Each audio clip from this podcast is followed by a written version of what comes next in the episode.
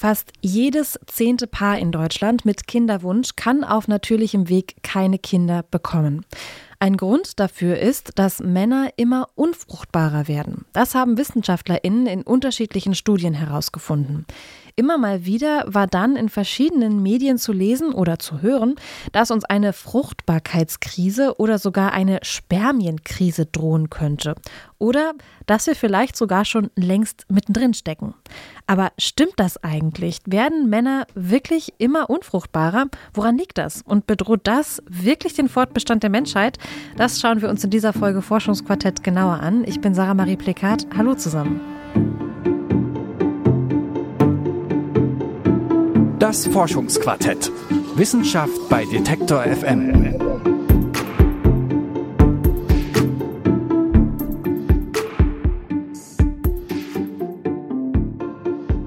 Acht Milliarden Menschen, so viele sind wir mittlerweile auf dieser Erde. Das haben im vergangenen Jahr die Vereinten Nationen vermeldet. Laut den Berechnungen ist diese 8 Milliarden Grenze am Stichtag 15. November überschritten worden. Ein Ende des stetigen Bevölkerungswachstums ist zwar noch nicht in Sicht, doch das Wachstum verlangsamt sich immer mehr. Zeitgleich hat an diesem 15. November, an dem die Schwelle von 8 Milliarden überschritten worden ist, ein internationales Forschungsteam eine Studie veröffentlicht, die bei etlichen Expertinnen für Erstaunen gesorgt hat. Denn die Forschenden haben in ihrer Studie herausgefunden, dass Männer aus der ganzen Welt immer weniger Spermien produzieren. Ja, und eine ihrer Thesen ist also, die menschliche Fortpflanzung könnte durch die sinkende Spermienmenge immer komplizierter werden. Und da kommt jetzt mein Kollege Oliver Haupt ins Spiel. Er hat sich nämlich ausführlicher mit diesem Thema und den Ergebnissen dieser Studie auseinandergesetzt. Hallo Olli. Hi Sarah. Bevor wir ins Thema einsteigen, vielleicht eine kurze sprachliche Frage. Von wem reden wir denn jetzt eigentlich, wenn wir in dieser Folge von Männer und Frauen sprechen? Also im Kontext dieser Folge geht es bei Mann und Frau um das rein biologische Verständnis von Menschen und nicht um die sozial und kulturell zugewiesene oder erlernte Geschlechterrolle. Okay. Jetzt haben WissenschaftlerInnen ja festgestellt, die Spermien werden immer weniger. Ist das denn jetzt die erste Studie dieser Art? Nein, vor fünf Jahren, also 2017, da hat das gleiche Forschungsteam um den israelischen Epidemiologen Chagai Levin schon mal eine ähnliche Studie vorgestellt. Und um es genau zu sagen, war das eine sogenannte Meta-Analyse. Das bedeutet, dass es eine große Studie ist, bei der viele andere kleinere Studien zusammengefasst worden sind. Und diese Meta-Analyse ist die erste wirklich groß angelegte Studie zu diesem Thema gewesen. Und da haben die Forschenden schon festgestellt, dass die Spermienzahl bei Männern seit Anfang der 1970er Jahre rapide gesunken ist und immer weiter sinkt. Bei der Studie ging es vor allem um Männer aus Europa, Nordamerika und Australien und Neuseeland. Okay, und was ist jetzt bei dieser zweiten Studie aus dem vergangenen Jahr anders? Ja, also zum einen haben die Forschenden dieses Ergebnis jetzt in der zweiten großen Studie eben aus dem vergangenen Jahr auf jeden Fall bestätigen können. Das ist die eine Erkenntnis. Und die zweite ist, dass der Rückgang der Spermienzahl seit der Jahrtausendwende sich nochmal deutlich beschleunigt hat. Ihren Analysen zufolge geht die Spermienzahl nämlich seit 2000 durchschnittlich um 2,6 Prozent pro Jahr zurück. Das heißt, seit 2000 produzieren Männer im Durchschnitt Jahr für Jahr mehr als 2% weniger Spermien. Und in den Jahrzehnten davor ist die Spermienzahl deutlich weniger zurückgegangen. Okay, du hast gesagt, da ging es jetzt am Anfang um Menschen in Europa, Neuseeland, Australien und Nordamerika. Haben Sie dann irgendwie auch nochmal den Blick erweitert und global sich das angeschaut? Genau, in der Studie, die dann letztes Jahr vorgestellt worden ist, da wurde die Studie von 2017 sozusagen erweitert. Sie haben sich zum Beispiel zusätzlich noch einige Studien über Männer vom afrikanischen Kontinent, aus Mittel- und Lateinamerika und Asien angeschaut und die eben mit einbezogen. Und auch da hat sich eben gezeigt, dass die Spermienzahl in den letzten Jahrzehnten ziemlich stark abgenommen hat. Bei Männern aus diesen Regionen, aus den letztgenannten, ist der Rückgang aber offenbar nicht ganz so stark ausgeprägt wie bei Männern aus Industrienationen, aber eben trotzdem deutlich nachweisbar. Okay, um das jetzt nochmal kurz zusammenzufassen, die Forschenden konnten bei Männern auf der ganzen Welt einen deutlichen Rückgang an Spermien feststellen. Hast du da nochmal konkrete Zahlen zu? Also die über 200 Einzelstudien, die das Forschungsteam für die beiden Studien ausgewertet hat, die gehen fast 50 Jahre zurück und die aktuellsten, die sich angeschaut haben, die sind von 2018. Und in diesem Untersuchungszeitraum von fast 50 Jahren ist die Zahl der Spermien in einer durchschnittlichen Ejakulation um 62 Prozent zurückgegangen. In der Studie wird diese Zahl auch Total Sperm Count genannt.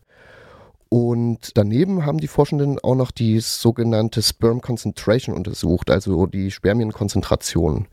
Das ist die durchschnittliche Anzahl der Spermien in einem Milliliter Samenflüssigkeit. Und auch diese Spermienkonzentration ist um 52 Prozent gesunken. Das heißt also, dass sich beide Vergleichsgrößen, sowohl die Spermienzahl als auch die Spermienkonzentration, in den letzten gut 50 Jahren mehr als halbiert haben. Das klingt ziemlich groß, für mich zumindest. Wie schätzen denn die Expertinnen diese Zahl ein oder diese Zahlen? Ja, also da gehen die Reaktionen ziemlich auseinander. Die einen schlagen Alarm und sehen durch die sinkende Spermienmenge sogar den Fortbestand der Menschheit bedroht, zumindest eben auf lange Sicht. Und die anderen wiederum, die sehen das deutlich gelassener und argumentieren zum Beispiel, dass die Studienergebnisse völlig überinterpretiert werden. Warum die Reaktionen auf die Studienergebnisse so unterschiedlich ausfallen, das hat mir Andrea Salzbrunn erklärt. Sie ist Oberärztin und leitet am Universitätsklinikum Hamburg-Eppendorf die Abteilung für Andrologie. Andrologie, das ist das männliche Pendant zur Gynäkologie und kann quasi mit Männerheilkunde übersetzt werden. Und Andrea Salzbrunn sieht die Studie aus dem vergangenen Jahr so. Ich denke, dass es immer die Frage ist, was will ich genau wissen und worauf beziehe ich mich? Also auf welche Bevölkerungsgruppe beziehe ich mich? Beziehe ich mich auf das ganze Paar, was kinderlos ist? Beziehe ich mich nur auf den Mann? Und wenn ja, auf welche Männer beziehe ich mich? Es kommt also maßgeblich auf die Bezugsgröße und den Kontext an, in dem man die Studiendaten betrachtet. Wenn man sich jetzt also zum Beispiel nur die Spermienzahl und die Spermienkonzentration an sich anschaut, und genau das machen die beiden Studien ja, dann ist der Rückgang schon recht dramatisch. Aber die Spermienzahl und Konzentration, das sind eben nur zwei Faktoren von ziemlich vielen, die bei der menschlichen Fortpflanzung eine Rolle spielen. Ja, also es ist ja auch grundsätzlich schon mal für verschiedene Menschen schwierig, Kinder zu bekommen. Da gibt es ja auch verschiedene Arten und Weisen. Also zum Beispiel, ich mag den Begriff nicht so, aber die natürliche Befruchtung, von der wir gerade ja auch sprechen. Dann gibt es auch Samenspenden oder Leihmütter, immer auch verknüpft mit ganz unterschiedlichen rechtlichen Rahmenbedingungen. Wenn ich jetzt mir vorstelle, dass die Spermien immer weniger werden, dann wird es ja vielleicht noch schwieriger mit diesen ganzen Methoden. Aber die Spermien, die noch da sind, die müssen ja dann auch sozusagen in Anführungszeichen eine gute Qualität haben, oder? Ganz genau. Die Chance, dass ein intaktes Spermium eine Eizelle tatsächlich befruchtet, die ist nämlich sowieso ziemlich gering. Die Chance liegt nur bei 1 zu 500 Millionen ungefähr. Und neben den beiden Faktoren Spermienzahl und Spermienkonzentration kommt es eben, wie du schon gesagt hast, auch auf die Spermienqualität an. Dazu zählt zum Beispiel die Agilität, also die Beweglichkeit der Spermien, die Schwimmgeschwindigkeit und auch die Form der Spermien ist sehr wichtig. Um eine weibliche Eizelle zu befruchten, braucht ein Spermium nämlich zum einen sozusagen einen gut bestückten Kopf, in dem die Erbinformation enthalten ist, die weitergegeben werden soll. Und dann braucht ein Spermium auch noch eine intakte, ja, ziemlich stabile Kappe, um die Membran der weiblichen Eizelle auch durchdringen zu können und sie dann eben zu befruchten. Das sind also nochmal ja, eine ganze Reihe weitere Faktoren, die neben der Spermienmenge selbst entscheidend sind. Okay, aber das sind jetzt auch alles Faktoren und Punkte, die beziehen sich auf den Mann. Genau. Und beim anderen Part, also biologisch gesehen meistens der Frau, da gibt es nochmal mindestens genauso viele wichtige Faktoren. Aber wenn eben schon die Faktoren Spermienanzahl und Konzentration geringer ausfallen als normalerweise, dann muss mit den anderen Faktoren sozusagen umso mehr hinhauen, damit die Eizelle eben wirklich befruchtet werden kann. Wiederum kann dadurch aber beispielsweise eine gesunde und fruchtbare Frau das sozusagen ausgleichen, wenn der Mann eher wenige Spermien produziert oder die Qualität der Spermien nicht so hoch ist. Gesund und fruchtbar heißt in dem Zusammenhang, dass zum Beispiel der Menstruationszyklus der Frau und der Eisprung normal funktionieren und auch das Eileiter und Gebärmutter zum Beispiel eine normale Struktur und Funktion aufweisen. Und ja, daran sieht man schon ganz gut, dass je weiter oder enger man eben den Kontext fasst, aus dem heraus man die Studienergebnisse betrachtet, desto dramatischer oder eben auch weniger dramatisch fällt die Bewertung der Studienergebnisse dann letztlich aus. Mhm. Lass uns doch vielleicht noch mal kurz auf diesen Aspekt zurück zurückkommen, den du vorhin schon mal kurz angerissen hast. Also in den beiden Studien ist ja auch herausgekommen, dass die Spermienmenge bei Männern aus Industrienationen offenbar deutlicher und auch schneller abnimmt als bei Männern aus anderen Ländern. Woran liegt das denn? Das finde ich auf jeden Fall auch ziemlich interessant. Allerdings habe ich da leider keine abschließende Antwort drauf. Aber wahrscheinlich liegt es daran, dass viele Menschen zum Beispiel auf dem afrikanischen Kontinent oder auch in Latein oder Südamerika einfach keinen Zugang zu reproduktionsmedizinischer Versorgung haben, wie mir Andrologin Andrea Salzbrunn erklärt hat. Das Ergebnis kommt, glaube ich, vorwiegend daher, dass einfach nur in den Industrienationen äh, überhaupt diese Daten erhoben werden. Also ich wüsste nicht, dass in deindustrialisierten Ländern äh, solche Statistiken überhaupt geführt werden. Damit fängt es schon mal an. Das heißt, äh, ich habe eine ganz klare Bezugsgröße auch in den vorliegenden Studien dass eben nur Länder, die eine wirklich sehr ausgebaute Reproduktionsmedizin haben und die diese Behandlungs- und Diagnostikmöglichkeiten überhaupt anbieten, dann auch solche Statistiken erheben. Es gibt ja immer noch viele Länder auf der Erde, wo sie auch Geburten noch nicht mal mehr melden müssen oder äh, Sterbefälle. Und äh, da sind selbst die Bevölkerungsschätzungen ja sehr ungenau. Von irgendwelchen Spermiogrammdaten will ich da gar nicht reden. Ja, also wenn es keine Zahlen gibt, dann kann auch nichts erhoben oder verglichen werden. Das klingt ja soweit auch ganz logisch. Hast du denn herausgefunden, warum die Spermien immer weniger werden? Ja, innerhalb der Reproduktionsmedizin wird da auch eifrig äh, geforscht und es werden ganz unterschiedliche Gründe für den Rückgang der Spermienmenge in Betracht gezogen. Trotzdem lässt sich nur bei etwa einem Drittel der Fruchtbarkeitsstörungen bei Männern eindeutig klären, woher diese Störung kommt. Das ist zum Beispiel bei Hodenerkrankungen der Fall, die bei manchen Männern die Spermienproduktion beeinträchtigen können. Das kann zum Beispiel ein Hodenhochstand sein, Hodenentzündungen oder auch Hodenkarzinome, wie zum Beispiel bösartige Tumore. Aber das sind natürlich sehr individuelle Gründe, durch die sich jetzt nicht der weltweite Rückgang der Spermienzahl bei Männern erklären lässt. Bei den meisten Fruchtbarkeitsstörungen können aber eben keine eindeutigen Ursachen festgestellt werden.